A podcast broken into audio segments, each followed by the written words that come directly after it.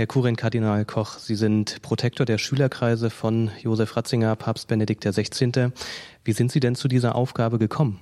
Die hat mir Papst Benedikt selber äh, übertragen, weil es gibt ja einen Schülerkreis, der aus Leuten besteht, die bei ihm doktoriert und habilitiert haben. Und daraus ist dann ein zweiter Schülerkreis entstanden von jungen Theologen und Theologinnen, die über seine Theologie arbeiten. Und da hat er dann gesagt, das kann ich nicht mehr betreuen. Den ersten Schülerkreis hat er immer noch selber betreut, auch als er Papst gewesen ist, hat er auch die Diskussionen selber geleitet. Aber diesen neuen Schülerkreis wollte er dann in meine Hand legen und das war eine Aufgabe, die ich sehr gerne übernommen habe. Es ist schön, mit jungen Leuten, die sich so engagieren, ähm, begleiten äh, zu können. Und nachdem er dann emeritiert war, hat er dann beide Schülerkreise mir äh, anvertraut und das ist eine schöne Aufgabe. In diesem Jahr findet das Symposium zum ersten Mal nach dem Tod von Benedikt XVI. statt. Welche Aufgabe hat denn jetzt oder haben die Schülerkreise jetzt aus Ihrer Sicht? Wir hatten ein anderes Thema gewählt für dieses Symposium, aber als dann der ähm, Papst Benedikt heimgegangen ist, haben wir gesagt, wir müssen ein anderes Thema, nämlich die, das Erbe äh, vom Papst Benedikt in den Vordergrund stellen. Was ist denn eigentlich seine Hinterlassenschaft, sein Werk? Deshalb haben wir das Thema so formuliert, weil ich überzeugt bin, es ist nun erst recht die Aufgabe der Schülerkreise, dieses kostbare theologische Erbe von Papst Benedikt weiterzutragen und in der heutigen Welt wachzuhalten.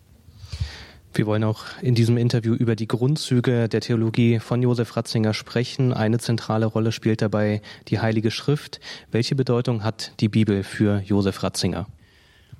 Josef Ratzinger hat eigentlich sein, in seinem ganzen theologischen Werk ist er immer von der Heiligen Schrift ähm, ausgegangen, weil die Heilige Schrift ist das authentische Zeugnis der Offenbarung Gottes in Jesus Christus und zwar in der Einheit von Altem und Neuem äh, Testament, weil wir das Alte Testament nur dann wirklich verstehen, wenn es uns zu Jesus Christus hinführt und auf der anderen Seite verstehen wir Jesus Christus nicht ohne äh, das Alte Testament. Deshalb war ihm die Einheit des Alten und Neuen Testamentes sehr, sehr wichtig, wie er es selber einmal ausgedrückt hat. Das Grundprinzip christlicher Exegese, christlicher Auslegung der Heiligen Schrift ist, dass wir nicht zwei Bücher haben, sondern nur ein Buch. Und ich glaube, auf diesem Hintergrund hat er dann auch als letzte Summe seines Gesamtwerkes das Jesusbuch äh, geschrieben, das er ja unbedingt äh, schreiben wollte und das dann sogar noch als Papst äh, geschrieben hat alle Zeit und Energie des aufreibenden Dienstes des Petrus Nachfolgers sich abgerungen hat, um dieses Werk zu schreiben. Sie haben die Jesusbücher schon angesprochen. Papst Benedikt XVI. hat formuliert persönliches, ja, ein persönliches Suchen nach dem Angesicht des Herrn. Davon hat er gesprochen in seinem Jesusbuch. Wie sehr hat diese Begegnung mit Christus das Leben von Benedikt XVI. geprägt? Äh, ohne die, das Suchen des Antlitzes des Herrn, ohne die Begegnung mit dem Herrn ist das Leben von Papst Benedikt überhaupt nicht äh, zu verstehen. Er lebt ganz in der Verbundenheit äh, mit Christus und will aus dieser Begegnung heraus das kostbare Geschenk der Offenbarung Gottes in Jesus Christus den Menschen weitergeben. Ich würde sagen, das ist der, der innerste Antrieb äh, seines ganzen theologischen Denkens. Und wenn er dann, als er Bischof geworden ist von München-Freising, sich das Leitwort gewählt hat, Mitarbeiter der Wahrheit äh, zu sein, dann hängt das eben damit zusammen, dass er in Jesus Christus, in der persönlichen Begegnung mit ihm, die Wahrheit entdeckt hat, so wie Christus das selber ja von sich im Johannesevangelium sagt, ich bin der Weg, die Wahrheit und das Leben. Für Josef Ratzinger war die Heilige Schrift eine ja, zentrale Stelle für den Glauben. Welche Bedeutung hatte aber auch die Heilige Schrift in der Liturgie der Kirche, Herr Kurin Kardinal Koch?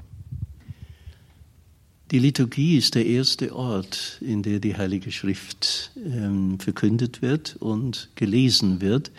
Und deshalb muss sie in dem Geist gelesen werden, in dem sie geschrieben worden ist.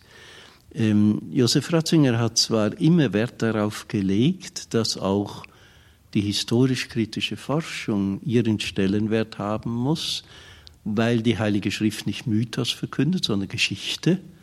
Das Zentrum des christlichen Glaubens ist die geschichtliche Offenbarung äh, in Jesus Christus. Aber wir verstehen die Heilige Schrift nur, wenn wir sie nicht nur historisch kritisch lesen, denn das war immer seine Sorge, dass die Heilige Schrift, das Wort Gottes, nicht ein Wort der Vergangenheit ist, sondern zwar ein in der Vergangenheit ergangen ist, aber für uns heute äh, bestimmt ist. Und dass es deshalb so gelesen werden muss, dass es auch den Menschen heute anspricht. Und das war sein Zentralanliegen, die Heilige Schrift so zu interpretieren, dass der heutige Mensch in ihr Christus begegnen kann. In seiner ersten Enzyklika hat Benedikt XVI. geschrieben oder formuliert, also seine erste Enzyklika war Deus Caritas est, Gott ist die Liebe. Wir haben der Liebe geglaubt, so kann der Christ den Grundentscheid seines Lebens ausdrücken. Am Anfang des Christseins steht nicht ein ethischer Entschluss oder eine große Idee, sondern die Begegnung mit einem Ereignis, mit einer Person, die unser Leben einen neuen Horizont und damit seine entscheidende Richtung gibt. Wie kann man denn in der Beziehung zu Christus wachsen und ja, wie kann man ihm mehr und mehr begegnen, Herr Kurin-Kardinal? Da gibt es verschiedene Möglichkeiten. Erstens einmal im Lesen der Heiligen Schrift, denn in ihr begegnet uns äh, Christus, seine Wahrheit, seine Offenbarung.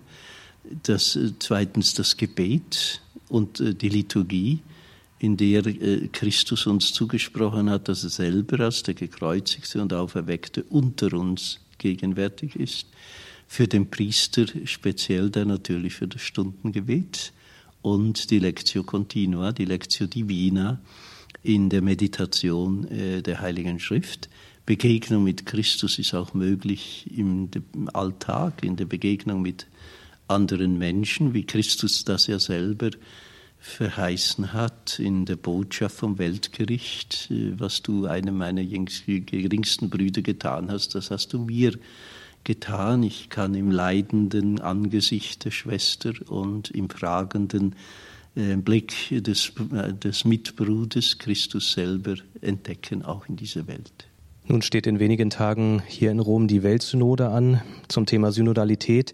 Sie nehmen auch teil. Gerade in Deutschland wird ja durchaus mit Spannung auch diese Synode verfolgt, auch mit Hinblick auf Forderungen des synodalen Weges.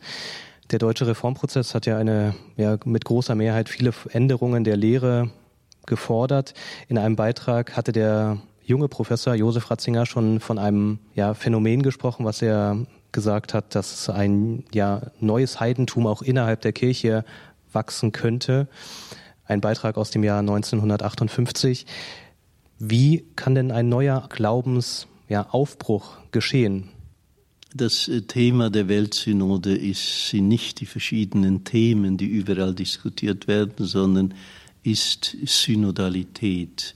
Und Synodalität heißt auf Deutsch, dass wir den Weg gemeinsam gehen. Synhodos, das ist ein wesentlicher äh, Punkt. Und ich glaube, den Glauben neu zu entdecken, den Glauben neu zu gehen, das kann ich nicht allein. Das kann ich immer nur in der Glaubensgemeinschaft der Kirche. Und deshalb glaube ich, ist es an der Zeit, wieder neu zu entdecken, was es heißt, mit der Kirche zu leben. Denn die Offenbarung Gottes ist nicht einfach an den Einzelnen äh, adressiert, sondern der, der, das eigentliche Adressat der Offenbarung Gottes ist die Glaubensgemeinschaft der Kirche und deshalb den Glauben so neu zu entdecken, wie in der Gemeinschaft der Kirche geglaubt wird, wie wir das im Glaubensbekenntnis äh, beispielsweise und in zentraler Weise formuliert haben. Sie sind Präfekt des Päpstlichen Rates zur Förderung der Einheit der Christen. Gibt es auch ein besonderes ökumenisches Erbe in Bezug auf Papst Benedikt XVI.? Es gibt ein ganz großes Erbe von Papst Benedikt. Er war zutiefst überzeugt, dass die Einheit der Christen ein Gebot des Herrn ist und dass wir diesem Gebot folgen äh, müssen. Für ihn war aber klar, Ökumene ist nicht ein kirchenpolitisches Programm, das durch irgendwelche Kompromisse äh, gelöst werden kann, sondern das Zentrum des ökumenischen Bemühens ist der apostolische Glaube, also jener Glaube, der jedem einzelnen Christen in der Taufe anvertraut und übergeben worden ist. In dem Sinne kommen wir einander näher, wenn wir uns im Glauben annähern. Und diesbezüglich hat er sehr, sehr viel getan. Er hat als einer der ersten, rein historisch gesehen, schon als Professor sich mit den Bekenntnisschriften der evangelischen Kirche auseinandergesetzt. Er hat ein großes Wissen über die östliche äh, Tradition der Christenheit gekannt und hat ihr hilfreiche Wege geebnet äh, für die Einheit der Christen, aber eben nicht in irgendwelchen äh, kirchenpolitischen Aktionen, sondern in der Tiefe des Glaubens die Einheit zu finden. Mitarbeiter der Wahrheit sein, das war das Lebensmotto von Josef Ratzinger, Papst Benedikt XVI. Welches Erbe hinterlässt Benedikt jetzt der Kirche und ja, welche Rolle spielt dieses Erbe auch für die Zukunft der Kirche? Vielleicht kann man das ganz einfach sagen, äh, dieser Anruf und dieser Anspruch, Mitarbeiter der Wahrheit zu sein, das war nicht sein Privileg, sondern er hat uns damit gezeigt, dass das die Aufgabe jedes Christen, in besonderer Weise auch die Aufgabe des Theologen ist, in nichts anderem verpflichtet zu sein als jene Wahrheit, die Gott uns geschenkt hat, die er als Person in Jesus Christus selber ist. Und deshalb hat äh, die Theologie im Geiste von Josef Ratzinger zwei Tugenden, nämlich erstens den Mut, Fragen zu stellen und zweitens die Demut, jene Antwort entgegenzunehmen, die uns von Gott geschenkt ist. Und das ist ja das Schöne am christlichen Glauben, nicht wir stellen Fragen und suchen Antworten, sondern uns ist eine Antwort gegeben und wir müssen die passende Frage dazu suchen. Das ist das Kostbare des Glaubens. Herr Kurin Kardinal Koch, dann bedanke ich mich für dieses Interview. Darf ich Sie zum Schluss um den Segen bitten? Der Herr sei mit euch. Und mit deinem Geiste. Der Name des Herrn sei gepriesen. Von nun an bis in Ewigkeit. Unsere Hilfe ist im Namen des Herrn. Der Himmel und Erde erschaffen hat es segne und behüte euch der lebendige, gütige und dreieine Gott, der Vater, der Sohn und der Heilige Geist. Amen.